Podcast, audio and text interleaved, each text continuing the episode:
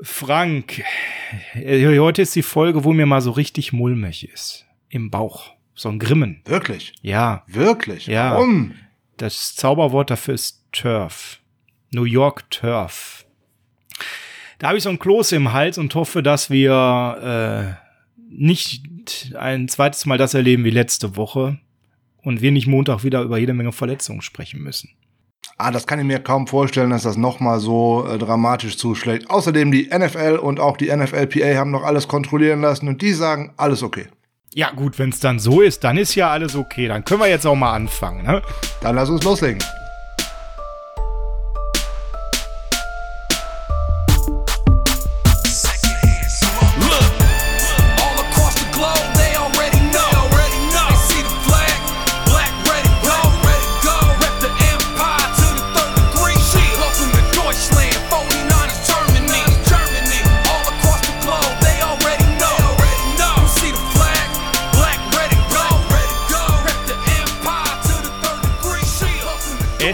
Freitag, der 25.09.2020 und freitags ist Niners Huddle Up Frontside. Herzlich willkommen zur Folge 42 des Niners Huddle, dem Podcast der 49ers Germany, dem familienfreundlichsten, schönsten, tollsten und besten Fanclub im deutschsprachigen Raum. Mein Name ist Sascha Lippe und an meiner Seite wie immer ist der Lazarettflüsterer. Frank Höhle, schönen guten Morgen, schönen guten Tag, je nachdem, wann ihr uns zuhört. Schön, dass ihr alle wieder dabei seid. Heute soll es mal nicht so lange um Verletzungen gehen, dann geben wir nur noch einen kurzen Überblick. Wir beschäftigen uns mal mit dem Spiel am Sonntag. Genau, Upfront Game Preview heißt es heute, aber Lazarettflüsterer, weil natürlich müssen wir eben über die Nachwirkungen zum Jets-Spiel sprechen, Frank. Ja, und es ist so, Solly und auch der Nick Bosa haben beide einen Kreuzbandriss und damit sehen wir sie in 2021 wieder im Dress der 49ers. Äh, ganz realistisch, Frank, äh, wir gehen ja davon aus, dass wir in den Super Bowl kommen. Ähm, selbst dann wird das nichts mit einem Comeback, dass man also sagt, wir schocken die Chief beim Revenge Bowl. Äh, nee, das funktioniert so leider nicht bei einem Kreuzbandriss realistisch, ne? Also ganz realistisch gesehen, äh, in der NFL kann man da definitiv nicht von ausgehen. Beim Fußball sieht man ja hier und da schon mal ein Comeback nach fünf, sechs Monaten, je nachdem, wie schwer die Verletzung gewesen ist. Beim Football kann man eigentlich schon immer eher mit neun bis zehn Monaten sprechen. Jetzt, wir sehen es ja gerade auch an ähm, zwei Spielern, die in der letzten Saison einen Kreuzbandriss bei uns erlitten haben mit äh, Ronald Blair und Julian Taylor die sind ja immer noch auf der Publist und da ist ja auch immer noch nicht klar, ob die überhaupt nach Woche 6 schon tatsächlich ins Training einsteigen können. Also da müssen wir leider die Bälle flach halten. Ähm, die werden wir nur noch am Spielfeldrand in dieser Saison sehen, definitiv. Also zur Einordnung generell im Leistungssport Kreuzbandriss sechs bis neun Monate, je nachdem wie das Band gerissen ist, ob quer einmal sauber durch, ob es auch so ein bisschen seitlich weggerissen ist und ob es dann eben Komplikationen gibt oder nicht. Und ein bisschen natürlich auch abhängig von der Position. Frank muss man ganz klar sagen, Running Back hat da am längsten Zeit, weil der viel cuttet. Jetzt spielen Solly und der Nick ja eine ähnliche Position in unserer D-Line. Wie schätzt du das denn da zum Thema Kreuzband ein? Wie schnell kommt man wie stark wieder? Wie wird das Knie da beansprucht? Thomas war da schon ein bisschen vorgeschädigt insgesamt. Ja, gut, das ist ähm, Defensive Line ist wie Offensive Line eigentlich maximal ähm, schwierig für die, ähm, um die Rehabilit Rehabilitationsphase ordentlich zu überstehen und ähm, ja, die sind natürlich alleine schon durch Three-Point-Stand und dergleichen immer Knie sehr belastet, äh, schnelle Drehungen, vor allem dann auch noch immer der, der schnelle Kontakt und das auch das Übereinanderrollen in Anführungszeichen, sobald man den Gegner mal zu Boden gebracht hat.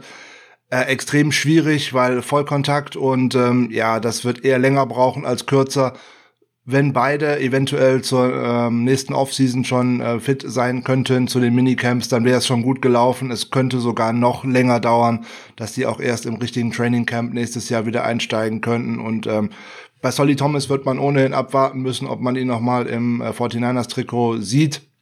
Der Vertrag läuft ja aus ähm, Fifth Year Option nicht gezogen. Ähm, ich könnte mir vorstellen, dass die 49ers ihn mit einem günstigen Deal, so wie jetzt bei Ronald Blair, auch nochmal für das Jahr danach zurückbringen. Da hat sich die Organisation bis jetzt immer als sehr äh, freundlich zu den Spielern erwiesen und ähm, ich glaube nicht, dass man ihn sozusagen einfach auf die Straße schickt. Das kann ich mir nicht vorstellen. Ja, kann ich mir auch nicht vorstellen, zumal auch von seiner Seite da alle Zeichen draufstehen. Ähm, der Jet ist ja auch so ein Beispiel. Der hatte fetten Zahltag, hat den dann komplett irgendwo im Krankenhaus verbracht und hat jetzt einen ganz teamfreundlichen Deal und will es all zeigen. Und genauso schätze ich das bei dem Solly ein. Das ist einfach auch einer, der Bock auf San Francisco hat, auf das Team, der da gut reinpasst, ein unheimlich intelligenter und netter Mensch ist, der unheimlich gut bei den Fans ankommt. Äh, auch wenn er leistungsmäßig das nie bringen konnte. Ähm, ich denke, so ein One-Year-Prove-It-Deal, das ist genau das, was beide Seiten nachher wirklich gut tun wird. Deutlich bessere Nachrichten gibt's bei Jimmy, denn der könnte, wenn er wollte, wenn er Bock hat und sich dem Risiko aussetzen will, humpelnd am Wochenende spielen. Aber wenn wir ehrlich sind, aus zwei Gründen macht die Lösung mit Nick Mullins zu gehen viel mehr Sinn. Das eine ist, es sind nur die Giants, das ist nicht der schwerste Gegner, das sind nicht die Ravens, gegen die wir spielen, nicht die Chiefs.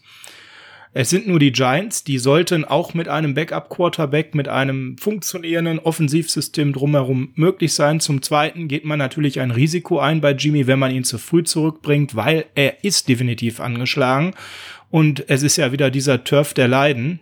Und von daher meine Bold Prediction, der Jimmy, der wird wunderbar hübsch angezogen auf der Bank sitzen und sich von da das Spiel angucken. Aber nicht in Gier. Ja, ich glaube, dass das gar nicht so bold ist, ähm, sondern im Gegenteil, das wird äh, Fakt sein. Äh, zwei Trainingseinheiten sind schon gelaufen in äh, Greenbrier in West Virginia, wo die 49ers sich ja vorbereiten äh, an der Ostküste. In keiner war Jimmy auf dem Feld, nicht, also nicht mal limitiert, er ist nicht gelaufen, er war gar nicht draußen. Ja, es ist eigentlich fast unmöglich, in Anführungszeichen, dass er Sonntag spielt. Die Gefahr ist viel zu groß und äh, insbesondere, wenn er so unbeweglich ist wie am Ende der ersten Halbzeit. Wahrscheinlich wäre es jetzt sogar noch schlimmer. Warum sollte man ihn dann auch einem Pass Rush oder irgendetwas anderem aussetzen? Es muss nur wieder ein O-Liner stolpern oder irgendwas und er fällt wieder in ihn hinein und er kann nicht ausweichen und dann ist die ganze Saison vorbei. Also da werden wir am Sonntag in Ruhe äh, mal Nick Mullins zuschauen können und da sprechen wir gleich auch noch drüber. Absolut. Äh, deutlich noch weniger bold sind die Predictions zu Raheem Mostert und Tevin Coleman. Coleman ist für mehrere Wochen raus, Frank. Er hat sich ordentlich was getan in New York gegen die Jets. Ja, man hat noch nicht so hundertprozentig äh, rausgehauen, was er denn so hat. Auf jeden Fall auch eine Knieverletzung. Ähm, ich würde da auch wieder auf so eine Kniestauchung, Kniedehnung tippen. Man hat es nicht genau benannt. Gleiches bei Raheem Mostert. Da hat man allerdings gesagt, das ist wohl eine leichte Innenbanddehnung. Ja, die hält man beide jetzt natürlich auch erstmal raus, äh, damit dann nicht zum einen nichts Schlimmeres passiert und zum anderen ähm, Raheem Mostert ist ja ohnehin jetzt, uh, gestern oder heute war der Termin, da sollte er Vater werden und ähm, hm, Stichtag war heute. Ja, also ich glaube, es ist noch nicht da, das Kind. Ich habe es auch nicht gelesen, aber gerade die Covid-Regeln machen das ja auch alles noch ein bisschen schwieriger mit hin und her und hast du nicht gesehen, weil eigentlich wäre er, glaube ich, äh, mindestens eine Woche raus, wenn er irgendwo ein Krankenhaus betritt. Ähm, also wir gucken genau. mal. Ist auch, glaube ich, das erste Kind und da ist das alles noch mal besonderer. Na, also es gibt ja auch gerade so einen Fall in der Basketballliga, da war es dann das dritte oder vierte Kind bei Gordon Hayward von Boston. Der hat dann gesagt, Schatz, ähm, kriegst du das alleine hin. Routine ja. schaffst alleine, ne? ne? Und dann hat er dann gespielt und nach dem Spiel hat er dann ein Bild auf Instagram von seinem Sohn gepostet. Gebot ist klar gegangen. Das Kind kam quasi um, dem, um das Spiel herum. Gebracht hat es nix, sie haben verloren. Aber das ist ein anderes Thema. Drew Greenlaw, auch ein anderes Thema. Frank, der ist auch kippelig. Ja, das sah am Anfang der Trainingswoche gut aus. Da war er nämlich zumindest mal limitiert im Training am Mittwoch. Gestern war er jetzt gar nicht dabei. Jetzt muss man natürlich abwarten, was ist äh, im Training von heute. Da gucken wir natürlich jetzt gerade nicht in eine Glaskugel, die habe ich gerade nicht gefunden, ähm, ob er dabei ist oder nicht. Dann ist er, für mich ist er eine Game-Time-Decision, ob er denn Sonntag äh, auflaufen kann. Sollte es nicht funktionieren, würde wahrscheinlich Aziz Al-Shair zum ersten Mal für die 49ers die Saison starten. Bei Dre Greenlaw ist der Quadricep, der Probleme macht. Ähm, deswegen war er limited jetzt im Training zuletzt und äh, hat dann sogar ausgesetzt. Also kann eine Maßnahme sein, um ihn auch ein bisschen zu schonen. Ähm, ist aber definitiv momentan nebulös, weniger nebulös, nämlich eher in die Richtung, dass er eine Pause machen wird, ist die Situation um George Kittle. Der äh, dealt gerade mit einem Bone Bruce, äh, MCL-Sprain, Frank, als Dr. Höhle kannst du uns direkt erzählen, dass das nichts Ernstes ist, aber sicherlich dafür spricht, dass äh, er eher aussteigen wird in dem Spiel und nicht spielen wird gegen die Giants. Ja, irgendwie Ich habe eigentlich vor der letzten, vor letzter Woche noch gedacht, man sieht ihn zumindest gegen die Giants äh, wieder auf dem Feld. Nach den ganzen äh, Verletzungsproblematiken, die sich aus dem Spiel ergeben haben, kann ich mir beim besten Willen nicht vorstellen, äh, dass John Lynch und Kyle Shanahan die Entscheidung treffen werden, George Kittle am Sonntag dort äh, aufzustellen. Ich habe jetzt gestern zwei äh, Trainingsvideos äh, gesehen von ihm, da sieht man von einer Verletzung aber so überhaupt nichts. Aber wie gesagt, ich würde eher auf einen Einsatz tippen in der Woche später zu Hause gegen die Eagles. Und ähm, wir haben drei gute Tight Ends auf dem Roster. Äh, Jordan Reed und dann natürlich ähm, Ross Rally und äh, Charlie Werner. Also ich denke, gegen die Giants könnte es auch ohne Kittel laufen, obwohl Kittel äh, in der Mitte gerade eine sehr gute Option wäre, wo man auch die Giants attackieren könnte. Aber auch da sprechen wir gleich nochmal wieder drüber. Das kann ja der gute John Reed übernehmen und es spricht ja auch nichts gegen mehr Charlie Werner. Ähm, wer raus ist, ist die Ford. Jetzt offiziell mit Rücken. Eigentlich hat er Nacken und Rücken. Ähm, ist ja nicht mitgeflogen, hattest du ja in der letzten Folge gesagt. Ist nicht nachgeflogen. Wir können sagen, an der Stelle sickert gar nichts durch, wie es ihm geht. Ähm, müssen wir wirklich ein bisschen abwarten. Dafür gute Neuigkeiten zu Jason Verrett. Der war auch gestern Donnerstag voll im Training drin, hat die Einheiten komplett mitgemacht und wenn man sich die Videos anschaut, ist von Hamstring da nicht mehr viel zu sehen. Der wirkt gut drauf. Ähm, die Spritzigkeit ist natürlich jetzt noch ein bisschen schwer einzuschätzen, muss man ja auch mal ganz klar sagen. Also das sieht alles stabil aus, aber anhand so ein paar kurzer Videos kann man jetzt nicht 100% sagen, ist der voll bei 100%, was seine Spritzigkeit angeht oder vielleicht nur bei 90%. Da heißt es dann so ein bisschen abwarten, aber je nachdem, wie fit er ist, könnten wir uns vorstellen, dass er auch startet, oder Frank? Ähm, grundsätzlich ja. Was passieren wird, wird, glaube ich, etwas anderes sein. Ich denke, dass Witherspoon startet und äh, sollte er weiter schwächeln, könnte Verrett schnell reinkommen. Ich glaube nicht, dass der Trainerstab direkt zu äh, Beginn des Spiels wechseln wird.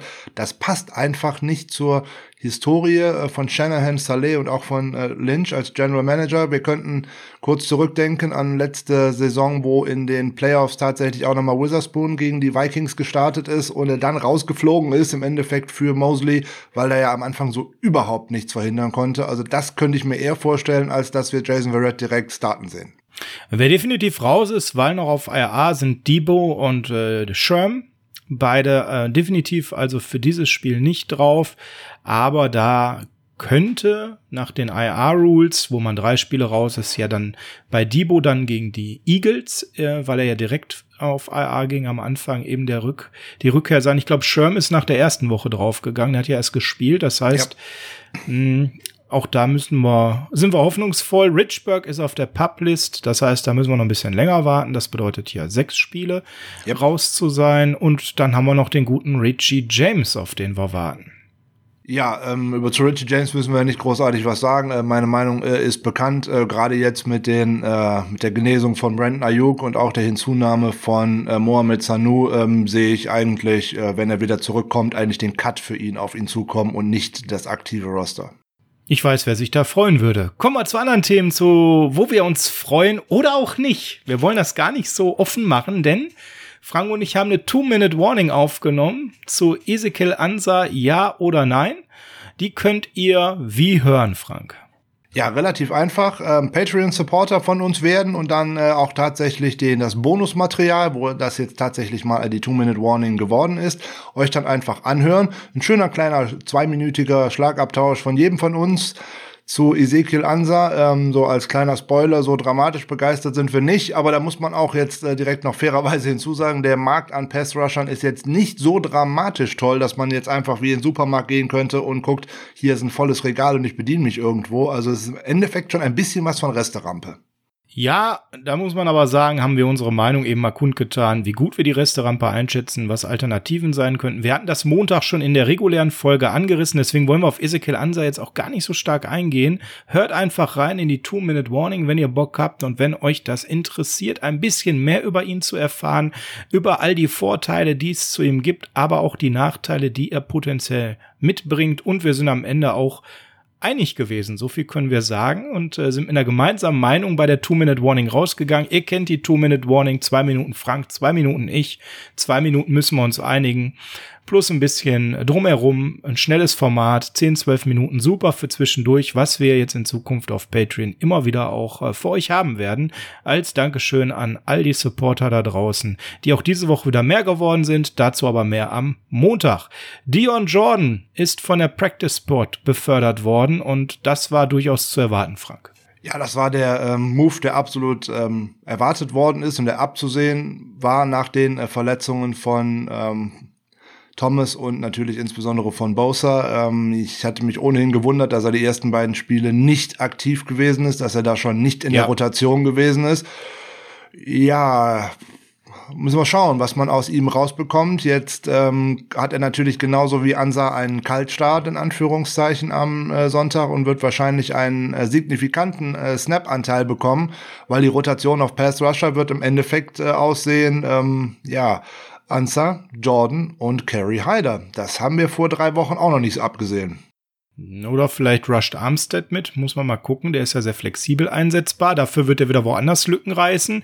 Genau darüber reden wir jetzt gleich. Ganz kurz mal zu Dion Ray Jordan, wer den gerade nicht so auf dem Zettel hat. Der Junge ist auch mittlerweile 30 Jahre alt, wurde 2013 von den Miami Dolphins mit dem dritten Pick overall ausgewählt. Also das war mal jemand, der ganz heiß wie Frittenfett gehandelt wurde.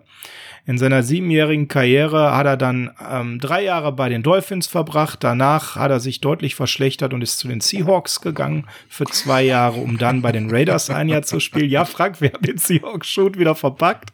Du. Ähm, Insgesamt wurde der äh, äh in 50 Regular Season Partien eingesetzt, hat aber nur viermal gestartet. Also man muss ganz klar sagen, der Pick war entweder vielleicht zu hoch, schlechtes Scouting, oder er konnte dann das, was man ihn gesetzt hat, nicht so richtig erfüllen, weil er ist nie so ein Starter gewesen, sondern war immer ein Pol äh, Rotationsrusher, ähm, hat in 50 Spielen 91 Combined Tackles gehabt, äh, mit 10,56, 20 Quarterback Hits, also alles irgendwo so lala und ähm, jemand, der eigentlich nicht starten sollte mit Blick auf die letzten Jahre, sondern sinnvoll in der Rotation eingesetzt werden könnte. Jetzt bleibt uns da an der Stelle wenig anderes übrig als den ehemaligen Highschooler aus Arizona, der auch mal ein sehr, sehr guter Leichtathletik-Member äh, war, vor allem im Hürdenlauf und im Weitsprung. Ähm, und ursprünglich auch mal als Titan gespielt hat, eben im Pass Rush einzusetzen. Mal gucken, was er so leisten kann. Neu auf der Practice Squad ist jemand, dessen Namen ich fast so toll finde wie Charlie Werner, Austin Walter. Frank, was wissen wir denn zu dem? Undrafted Rookie Free Agent war letztes Jahr schon mal in einem kurzen Tryout bei uns. Ansonsten können wir uns äh, darauf beschränken, dass er sozusagen Beine fürs Training ist. Im Spiel werden wir den nicht sehen. Punkt weiter. Vielleicht, äh, vielleicht sagst du uns so netterweise, welche Position er spielt. Er ist ein Running Back, wie gesagt, mehr brauchen wir zu ihm wirklich nicht sagen. Wenn wir den im Spiel sehen, dann ist ganz, ganz viel schief gelaufen. Dann hat sich auch noch der, keine Ahnung, der Facility Manager verletzt. Weiter. okay. Ein alter Bekannter ist zurück. Äh, sind wir semi-glücklich drüber. Alejandro, bei uns genannt Alex Barrett, war außer Practice Squad gekickt worden, ist da jetzt wieder drin, Frank, weil ja auch wieder ein bisschen Platz frei ist und er sich eben schon auskennt. Er weiß schon, wo die Dusche ist. Das hilft ja momentan. Ja, der ist ein ähnliches Thema. Der ist jetzt zum dritten Mal wieder verpflichtet worden in den letzten sechseinhalb Wochen. Ähm, das sind auch wieder Beine fürs Training, in Anführungszeichen. Auch wenn Barrett bei uns aufs aktive Roster kommt, dann habe ich sowas von Bauchschmerzen. Da sind die bei Witherspoon oder dergleichen sogar noch, äh, naja, vernachlässigenswert. Also auch den werden wir nicht sehen, genau wie Austin Walter. Da wird sonst irgendwie ein anderer Free Agent verpflichtet. Die sind halt günstig, die Jungs, und die braucht man halt im Training, gerade wenn so viele Spieler aktuell nicht partizipieren im Training, sonst läuft das halt nicht. Ja, bei Barrett kann man vielleicht das nochmal unterstreichen, dass er sogar in der Alliance of American Football nicht geglänzt hat und da soll das Gerüchten zufolge das Niveau etwas niedriger als in der NFL gewesen sein. Also warten wir es mal ab. Hauptthema heute ist natürlich unser Matchup gegen die New York Giants. Sonntag, Kickoff 19 Uhr, beste Footballzeit, da sind wir alle noch schön wach. Unsere All-Time-Bilanz gegen die Giants liegt 21 zu 20 und am Wochenende werden wir die natürlich ausbauen. Wir haben im Big Apple elf Spiele gewonnen. Nein, die New Yorker haben elf Spiele gewonnen und acht wir. Das heißt also, in New York liegen tatsächlich die Giants leicht vorne. Warten wir es mal ab, wie es ist. wie wir da näher rankommen. Wir sind den Injury Report gerade ein bisschen durchgegangen, äh, können also ganz klar sagen, Coleman, Ford, Kittel, Mostert raus, Verrett wird spielen, Jimmy, sind wir uns einig, wird nicht spielen. Frank, du hast mal so eine kleine einen kleinen Vergleich rausgesucht der ersten Spiele 49ers und Giants. Die Sample Size ist natürlich, das müssen wir eingeschränkt sagen, sehr gering nach zwei Spielen. Aber man kann so erste Kleinigkeiten erkennen. Erste Kleinigkeiten kann man äh, erkennen, ja, dass das äh, Running Game bei den äh, Giants auch trotz äh, Saquon Barkley in den ersten anderthalb Spielen äh, überhaupt nicht funktioniert hat, weil wenn man sieht, dass äh, Daniel Jones mit 43 Rushing Yards dort der Leader ist, dann weiß man, da hat irgendwas nicht funktioniert. Ähm, das wird äh, insbesondere an der O-Line liegen, würde ich mal glatt behaupten. Ähm, da werden wir gleich auch noch drüber sprechen. Vielleicht auch an dem Offensive Coordinator. Ja gut, wenn es nach dem gehen würde, würde ja nur gelaufen und das hat ja mit äh, einem anderen Spieler, ähm, der den gleichen Vornamen trägt wie, wie Herr Ansa, äh, ganz gut funktioniert eigentlich bei den Cowboys, aber die hatten halt auch eine entsprechende Offensive Line, also von daher hat das bei denen funktioniert und bei den Giants halt nicht. Ähm, dann haben die Giants ein, ich will nicht sagen ein ähnliches Verletzungspech wie wir, aber bei Receivern sieht's natürlich auch äh, dünne aus bei den Giants, nennen wir es mal so. Ja, was äh, bei den Giants bis jetzt auffällt, die haben bis jetzt in zwei Spielen ähm, tatsächlich einen ganz guten Pass Rush hinbekommen. Insbesondere haben die schon sechs Spieler, die jeweils einen Sack auf dem Konto haben. Damit haben die schon doppelt so viele Sacks geschafft wie wir. Ja, das ist schon mal eine interessante äh, Sache. Damit habe ich nämlich überhaupt nicht gerechnet, weil eigentlich vor der Saison habe ich gedacht, äh, die haben zwei Schwachpunkte. Das eine sind die Linebacker, das andere wäre der Pass Rush. Bis jetzt ist der Pass Rush ganz gut. Ähm, die Linebacker sehen zumindest äh, solide aus, aber da habe ich ohnehin gleich noch zwei Dinge zu, ähm, wo wir die nämlich attackieren sollten, weil das wäre nämlich genau der Bereich, wo wir dringend angreifen sollten.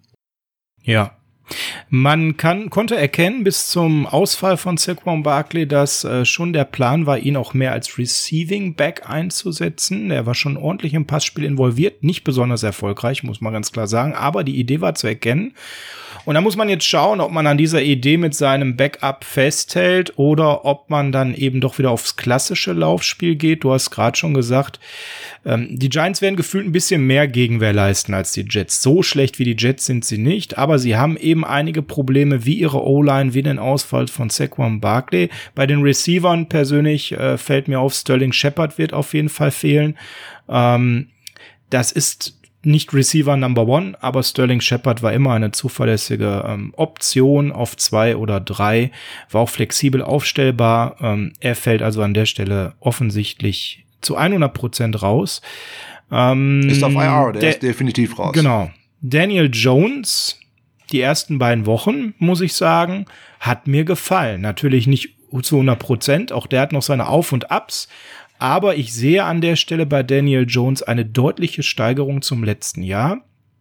Also da gilt es auch nochmal einen Blick drauf zu haben und gerade mit Darius Slayton hat er also auch schon eine gewisse Chemie entwickelt als Wide Receiver, hat den also häufiger gefunden und ähm, das hat Spaß gemacht an der Stelle. Das ist sicherlich eine Kombi, auf der man ein bisschen mehr blicken sollte. Ja, wie gewinnen denn jetzt die 49ers bei den Giants? Da haben wir uns natürlich ein paar Gedanken zugemacht. Und Frank, fang doch mal mit Gedanke Nummer eins an. Mit Gedanke Nummer eins soll ich anfangen. Okay, mein Gedanke Nummer eins wären die äh, Linebacker, aber wir gucken erstmal auf ein paar andere Sachen. Ja, was müssen die 49ers machen? Das Schönste wäre natürlich Yards, Yards, Yards ohne Ende. Das bringt natürlich jede Menge, wenn man den Ball hat. Ne? Die 49ers haben 2019 und 2020 zusammen gesehen, immer pro Spiel 379 Yards gemacht. Damit ist man das siebtbeste Team in der Liga. Wenn man die Uhr kontrolliert, hält man den Gegner vom Platz. Das wäre ohnehin immer eine gute Maßnahme und die eigene Defense bleibt frisch. Kann nicht schaden dann müsste man natürlich immer, was mit den Yards zusammenhängt, move the chains, wie man so schön sagt. Ja, bewegt die Ketten, haltet schlichtweg und ergreifend den Lauf oder den Drive am Laufen. Da sind die 49ers auch echt gut, gerade wenn man bei Third Down nochmal werfen musste, nämlich 19 und 20 in den beiden Spielzeiten zusammen. Wenn man denn tatsächlich beim dritten Versuch werfen musste, hat man in 44,2 Prozent aller Versuche ein neues First Down geschafft. Damit ist man Nummer eins in der Liga. Der erste Spieltag war eine unrühmliche Ausnahme dabei. Da hat es bei uns so überhaupt nicht mm, funktioniert. Das stimmt, ja. Und was die 49ers auch wirklich gut geschafft haben, ist, dass man früh in Führung geht. Das hatten wir äh, diese Saison in beiden Spielen gegen die die guten Cardinals hat das nicht so gut funktioniert, mit so einem kleinen Polster zu spielen, aber auch äh, über die letzten äh, anderthalb Jahre hat man tatsächlich äh, ganz, ganz viele Punkte immer hingelegt und konnte dann gerade im ersten Viertel ein ähm, Plus von 183 Punkten hinlegen gegenüber anderen Teams. Und wenn man gut vorlegt, dann kann man leichter spielen und den Gegner auskontern. Wozu wir letzte Woche schon was gesagt haben, ist, die Red Zone war super letzte Woche. Ne, drei, dreimal war man drin, dreimal ist man mit dem Touchdown rausgegangen. 100 Prozent ist hervorragend. Ähm, so muss das, es weitergehen, definitiv. So sollte es weitergehen oder zumindest, äh, dass man so sagt, in drei von vier Versuchen oder irgendwas, das wäre auch schön. Es darf nicht wieder so absinken wie gegen die Cardinals, weil dann lässt man einfach zu viele Chancen äh, liegen. Und genau das darf man nämlich eigentlich nicht machen. So muss man halt schauen. Gerade jetzt am Wochenende könnte es wieder relativ schwer werden, ähm, nur mit dem Laufspiel durch die Mitte erfolgreich zu sein, weil da steht die Giants Front äh, recht gut. Ähm, da wird man auch gerade über den Pass das Spiel und die Drives am Laufen erhalten müssen. So was wird die Defense tun müssen? Naja, ganz einfach. Pass Rush, Pass Rush, Pass Rush. Weil wenn Daniel Jones eins nicht kann, dann den Ball beschützen. Ja, das ist ein Riesenproblem, auch wenn es gefühlt ein bisschen besser geworden ist. Sobald er unter Druck gerät, man merkt ihm auch einfach an, er hat noch nicht diese Pocket Awareness wie ein Veteran und ist auch nicht ein Naturtalent, wie es jetzt ein Patrick Mahomes direkt war oder auch ein Lamar Jackson ist. Da behält er einfach noch nicht die Ruhe, da wird er flatterig, seine Bälle werden dann auch schnell deutlich ungenauer. Ähm, tendiert dann auch eben dazu, den Ball zu verlieren. Wir müssen gucken, dass wir Druck ausüben und haben das große, äh, die große Chance, dass die O-Line der Giants wirklich nicht gut ist bisher. Das war ja auch zu erwarten, denn die Giants hatten da auch zum Beispiel einen wirklich gravierenden Opt-out, weswegen an der Stelle eben der Qualitätsverlust äh, zu erwarten war. Auf der anderen Seite ist ja gerade Pass Rush das, was uns auch ein bisschen Sorge bereitet. Ihr merkt also, egal wer da rusht bei den 49ers, ob das dann Ansa ist oder wer auch immer, da muss was kommen, weil das ist ganz entscheidend, um die Offensive der Giants aufzuhalten. Wir müssen natürlich das Laufspiel, was mit hoher Wahrscheinlichkeit einen gewissen Faktor haben wird, bei den Giants stoppen.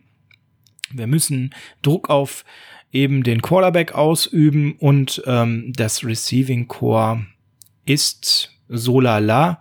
Da wird es vor allem wichtig sein, dass derjenige, der den Number One Corner gibt, an der Stelle wahrscheinlich Mosley, vor allem Darius Slayton erstmal an die Kette legt. Und ähm, ja, da schätze ich mal, werden aber die Giants Slayton so hin und her schieben, dass er dann auch von anderen Positionen kommt, um dann vielleicht Mosley aus dem Weg zu gehen. Da müssen wir mal in der Coverage gucken, ob man dann wirklich dann Man spielt oder ob er dann eben auch übergeben wird, wenn man Seite spielt. Das kommt natürlich auch so ein bisschen darauf an, ob Witherspoon dann der andere Corner sein wird oder Verrett, weil sie da auch unterschiedliche Stärken haben in der Coverage.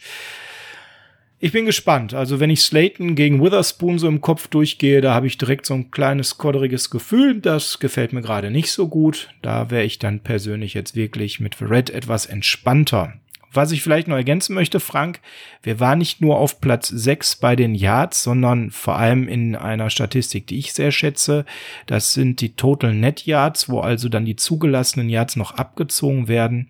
Da sind wir am Ende sogar Dritter gewesen. Also die Defense hief das Ganze sogar noch mal auf ein elitäreres Level denn wir waren ja schon auf Platz sieben, wie du richtigerweise gesagt hast, bei den erzielten Yards pro Spiel. Und wenn man jetzt nochmal die Yards, die wir zugelassen haben, abzieht und daraus die Differenz nimmt, das sind die sogenannten Total Net Yards, da sind wir auf Platz drei gewesen, vor uns nur noch die Cowboys die daraus meistens nichts gemacht haben, wenn man so ihre Ergebnisse sich anschaut und völlig unüberraschend die Ravens, die immer alles in Grund und Boden gerannt sind. Jetzt lass uns mal ein bisschen tiefer reinschauen, Frank. Was erwartet uns? Uns erwartet nämlich Nick Mullins an der Center und das bedeutet natürlich auch, so klar das Scheme gewisse Dinge vorgibt von Shenny. Mullins ist nicht Garoppolo. Da sind zwar unterschiedliche Quarterbacks unterwegs. Garoppolo ist der Große mit dem guten Überblick. Mullins ist allein physisch, gefühlt drei Köpfe kleiner, hat nicht diesen Überblick wie der Jimmy muss also schon ganz anders sich in der Pocket positionieren und spielt auch ein bisschen anders. Du hast dir mal ein bisschen die Passing Directions angeschaut. Was erwartet uns denn bei Quick Nick?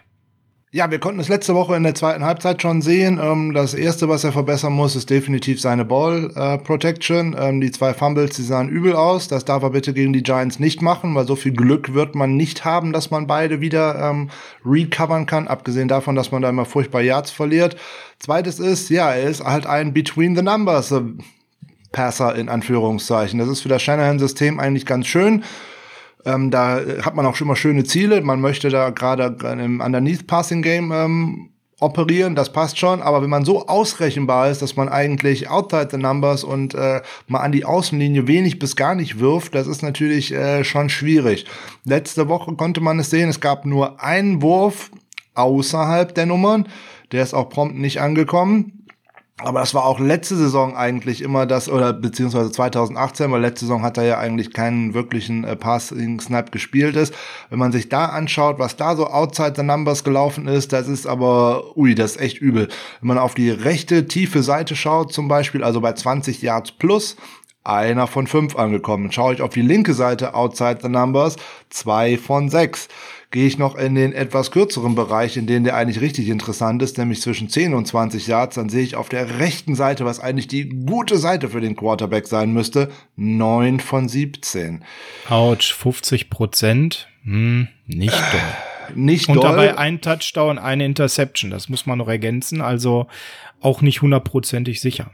Ja, da sieht's auf die äh, andere Seite schon äh, mit sieben von elf schon ein bisschen besser aus in dem Bereich, aber das sind alles unterdurchschnittliche Werte, was ähm, da Pro Football Focus dann herausgibt. Ne, da liegt er gerade bei Outside the Numbers wirklich ganz schlecht mit, also um die 60 und auf der linken Seite sogar unter 60 Prozent. Also in der Mitte, jo, alles gut, aber in der Mitte ist Mega natürlich. solide. Ja, da ist er bei 75, 77 Prozent. Das heißt, der ist also da sogar überdurchschnittlich. Ja. Ähm, ja aber, also, aber, aber, aber, aber, aber, aber, aber. Ja, ja, genau. Ich weiß, was jetzt kommt. Das Schau mal auf die Interceptions, die in diesen ganzen schönen Bereichen. Touchdown-Interception-Verhältnis ist da ungesund, muss man ganz klar sagen. Ja, das also, ist da wirklich ungesund, weil sechs Touchdowns in dem Bereich ist ja ganz schön, aber acht Interceptions eher weniger. Ähm, Jetzt war das 2018 mit einer ganz ja. anderen Crew, die auch nicht die Qualität hatte wie aktuell, hätte ich fast gesagt. Aber jetzt haben wir offensiv natürlich mit Mostert, Coleman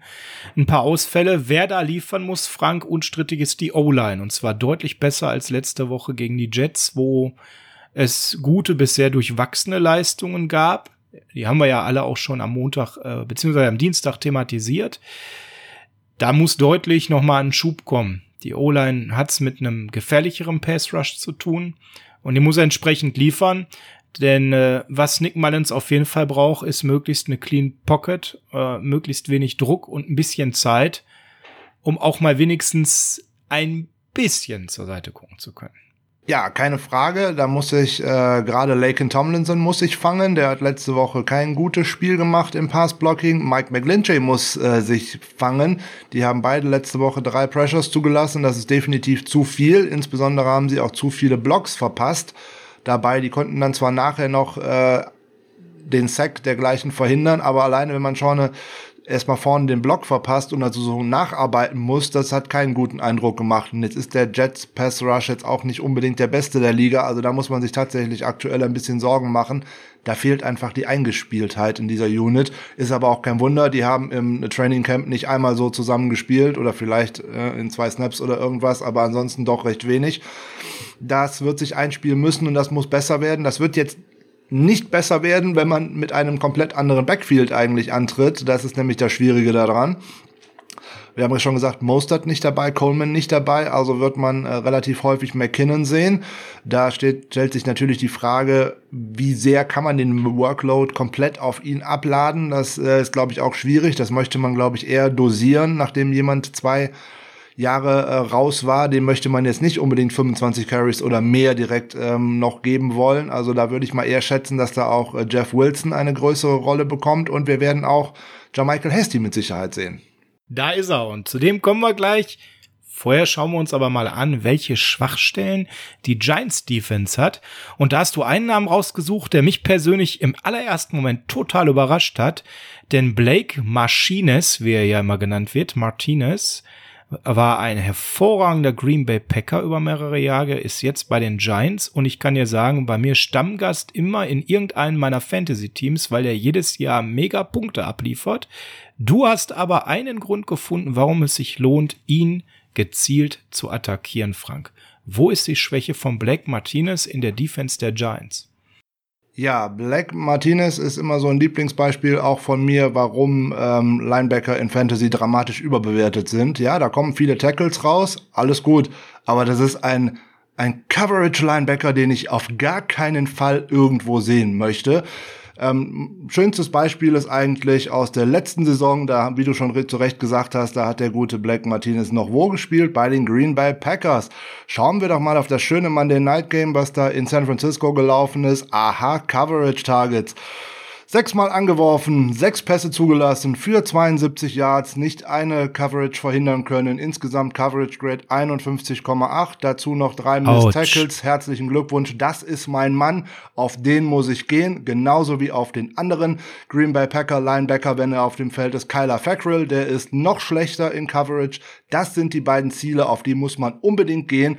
Und insbesondere, wenn man dann noch ein bisschen weiter nach hinten schaut, was denn da noch so rumläuft. Da läuft ein äh, Devante Downs noch rum in der, bei den Linebackern, noch besser. Der hat bis jetzt ein Coverage Grade von 65,5 und sein Run Defense Grade ist bei 31,7. Prima, ganz tolles Ziel. Über genau über die Jungs muss man gehen. Und auch dahin. Fackrell ist auch noch so ein Kandidat, ne? Sag ich ja, das ist ein Bombenkandidat, da muss man hingehen. Aber insbesondere die beiden, die dahinter stehen, die spielen bis jetzt auch eine furchtbare Saison. Jabril Peppers, den Namen kennt man bestimmt, der glänzt im Moment eher als Returner und nicht als äh, Defensive-Spieler.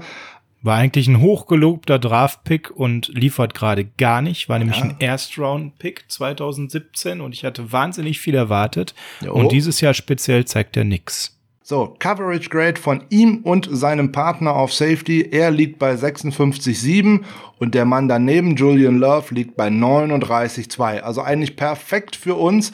Mullins wirft durch die Mitte. Das sind, wären meine Ziele. Fackrell, äh, Julian Love. Ja, das ganze Backfield eigentlich. Auch Ballantyne auf Corner ist jetzt keiner, der mir da Angst macht. Das ist der zweite Corner, wo es gilt, den regelmäßig zu attackieren. Ja. Also ihr merkt schon, wir haben wenn wir den Pass Rush im Griff haben über unsere O-Line. Und das bedeutet eben, dass sich ein Tomlinson, Garland, äh, Brunskill alle steigern müssen. Ja, auch sogar der gute Mike Mack, auch der war ja beim letzten Spiel alles andere als gut. Eigentlich nur Trent Williams konnte man von der Leistung Haken dran machen.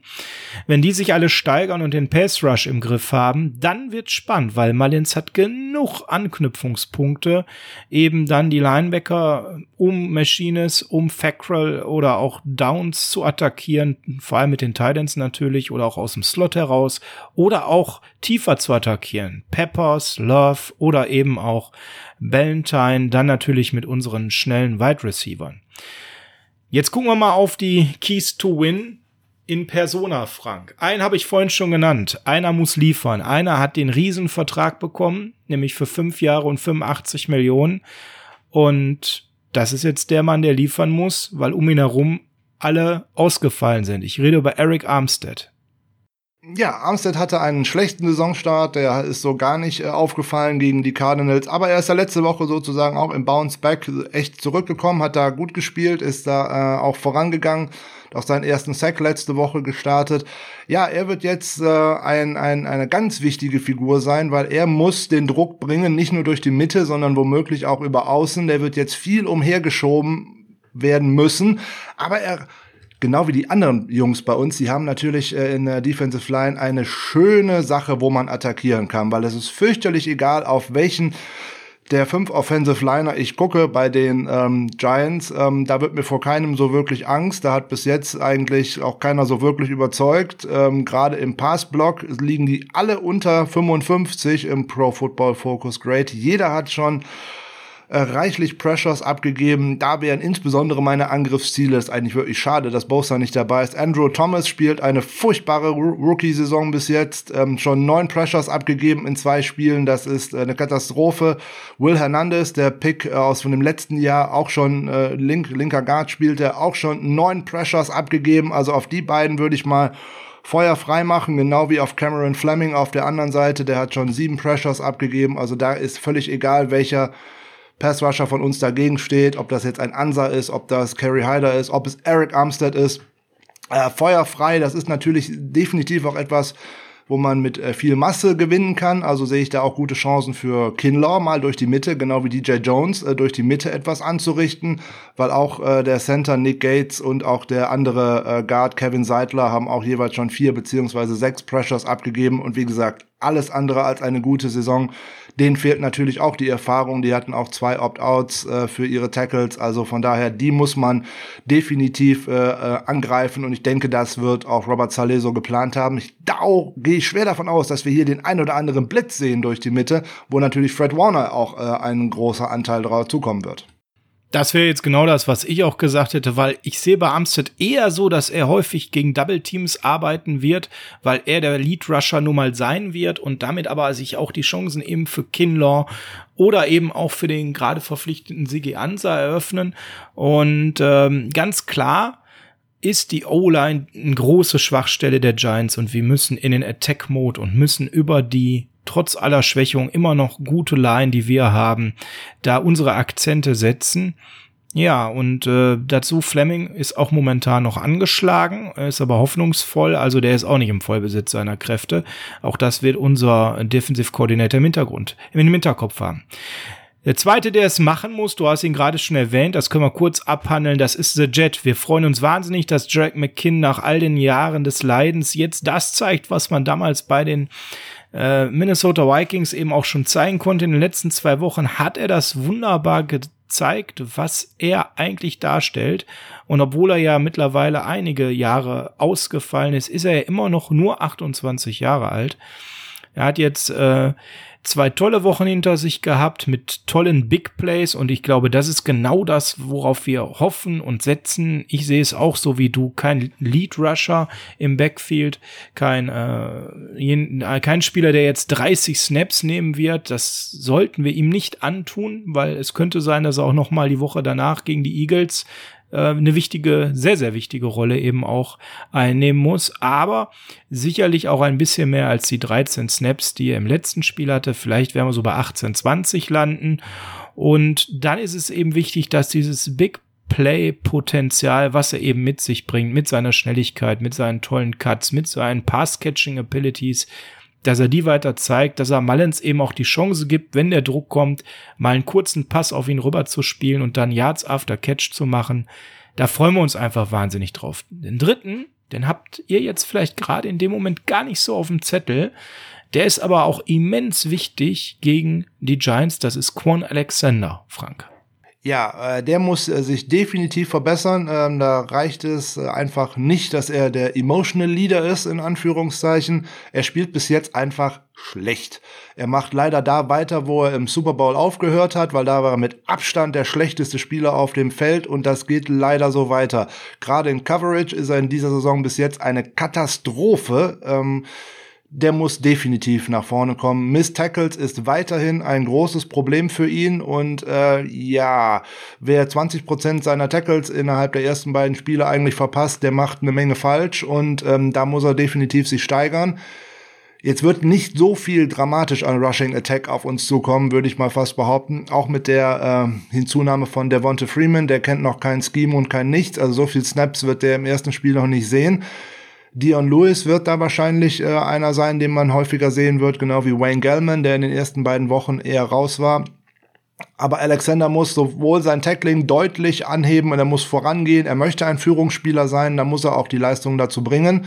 Bis jetzt ist er viele schuldig geblieben in den ersten beiden Spielen und ähm, da muss man eine deutliche Leistungssteigerung von ihm erwarten. Äh, ansonsten passiert genau das, was ich vor der Saison schon gesagt habe. Der ist ein Cut-Kandidat und eigentlich ist Dre Greenlow schon an ihm vorbei. Dann schauen wir mal auf den Saisonstart der Giants. Jetzt werdet ihr total überrascht sein, denn wir haben ja gerade schon ganz, ganz viele äh, Möglichkeiten ähm, genannt, die Giants Defense zu attackieren, aber die ist momentan in der Pass Defense tatsächlich auf Platz zwei in der NFL mit 188,5 Yards, die sie da zulassen. Aber das muss man sofort relativieren. In Woche 1 ging es gegen die Steelers. Und wer das Spiel gesehen hat, sie haben es mit 16 zu 26 gegen die Steelers verloren, haben sie das vor allem verloren aufgrund der hervorragenden Defense der Steelers, die eben verhindert hat, dass da überhaupt Punkte entstanden sind. die Steelers selbst in der Offensive waren, ich sag mal, freundlich durchwachsen. Big, Ben wirkte noch sehr rusty. Die ähm, Harmonie mit den Wide Receivern, also war ausbaufähig, ob das jetzt Juju war, ob das ein James Washington war. Ähm, Im Endeffekt aus dem Spiel ist ein super Catch von Claypool äh, am Ende hängen geblieben. Und ähm, ja, dass James Conner immer noch lebt, ja, und sich im Backfield da nicht unterkriegen lässt. Ansonsten war das alles noch sehr rusty und shaky in der Steelers Offense. Das sah in Woche zwei schon ein ganzes Stück besser aus. Ähm, in der Woche zwei kam dann keine Offense, die dafür bekannt ist, dem Gegner das Fürchten zu lernen mit den Chicago Bears. Das Spiel hat man 13 zu 17 verloren. Man hat wieder gegen eine hervorragende Defense gespielt, nur 13 Punkte aufs Scoreboard gebracht. Aber bei den Bears, mit Trubisky, müssen wir da mehr sagen? Ich denke nicht. Ähm, da haben auch in der ersten Woche die Statistiken definitiv von ihm gelogen.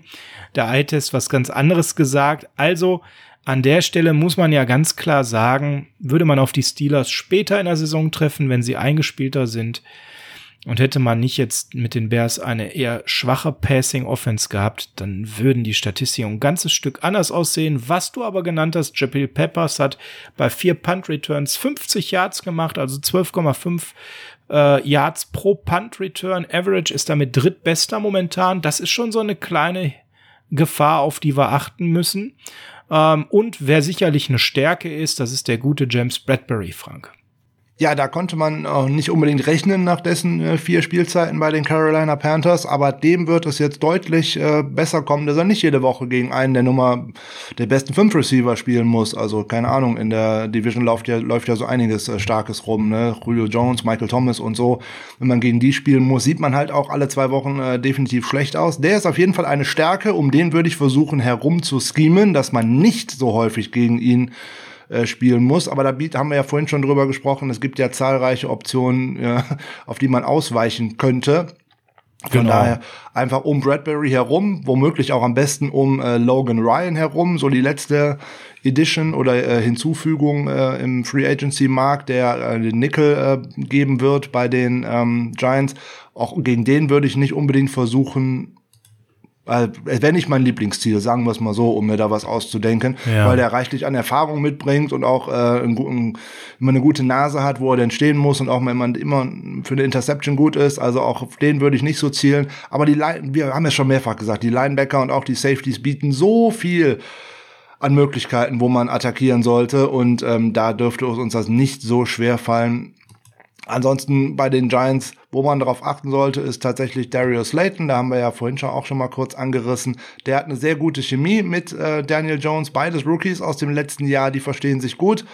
Den muss man aus dem Spiel nehmen nach Möglichkeit. Und hier erwarte ich auch von Robert Saleh, falls der eine Cornerback das jetzt mal wieder nicht schaffen sollte, wie wir es in den ersten beiden Wochen schon gesehen haben, dass man da ein bisschen struggelt, dass da auch mal mehr Hilfe kommt und dass man den nicht weiter bis ans Ende des Spiels verhungern lässt. Da müsste definitiv auch mal eine Anpassung erfolgen. Ich hoffe, dass das auch tatsächlich mal bekommt, weil wir haben es ja in zwei Spielen schon äh, besprochen, dass man in der ersten Woche gegen die Andre Hopkins eigentlich über 60 Minuten des Spiels keine Antwort hatte und auch letzte Woche hat man Witherspoon keine Hilfe zukommen lassen, obwohl er tatsächlich auch gegen als schlechte Receiver wirklich schlecht aussah.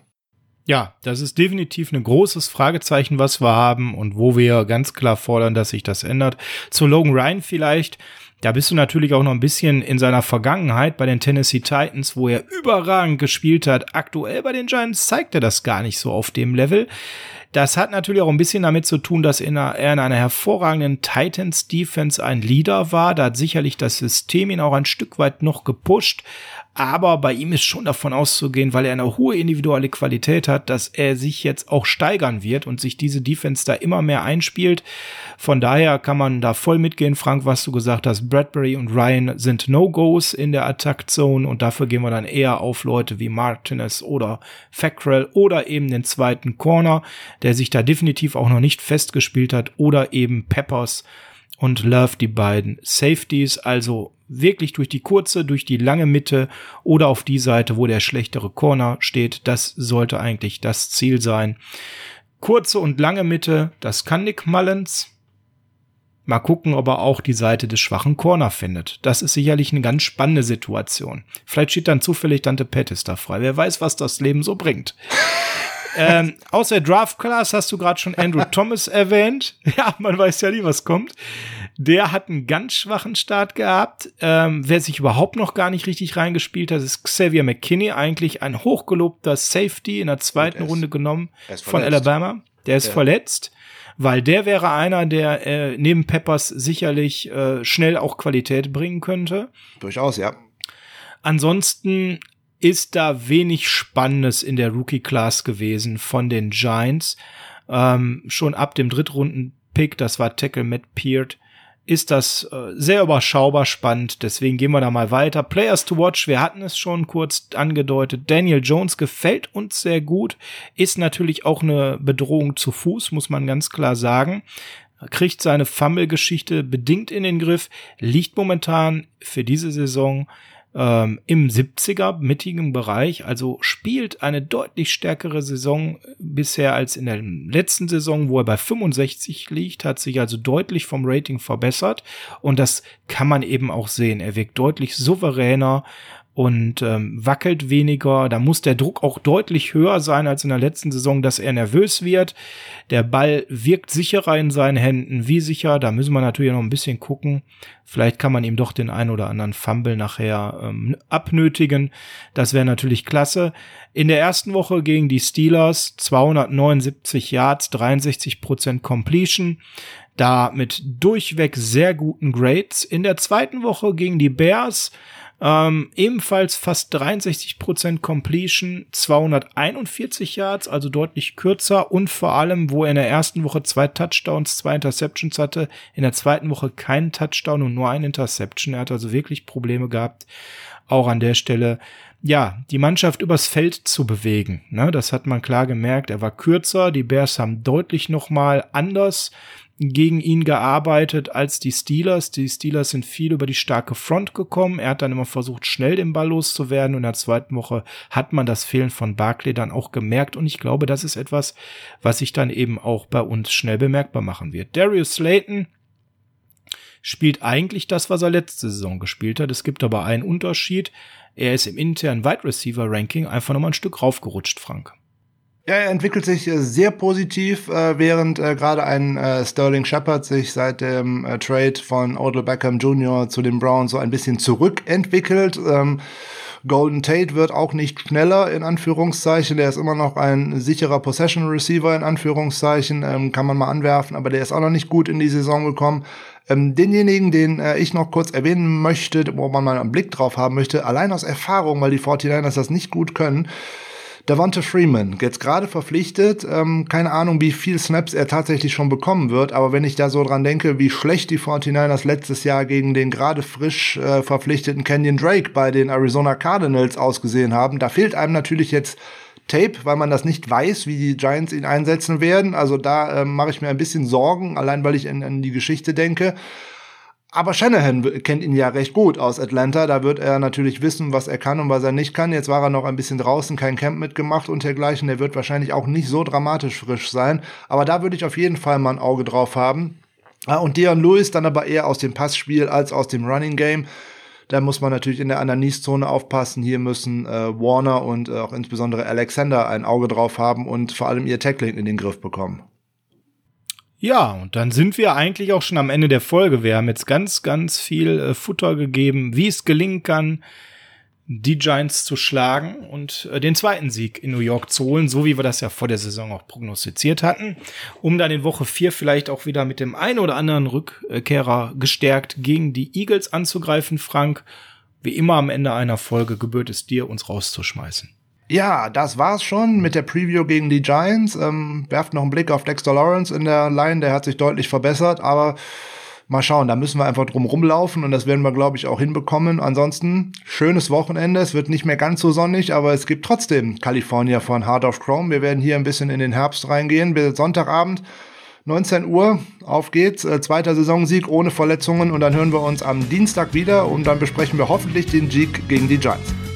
Bis dann. Macht's gut. Ciao.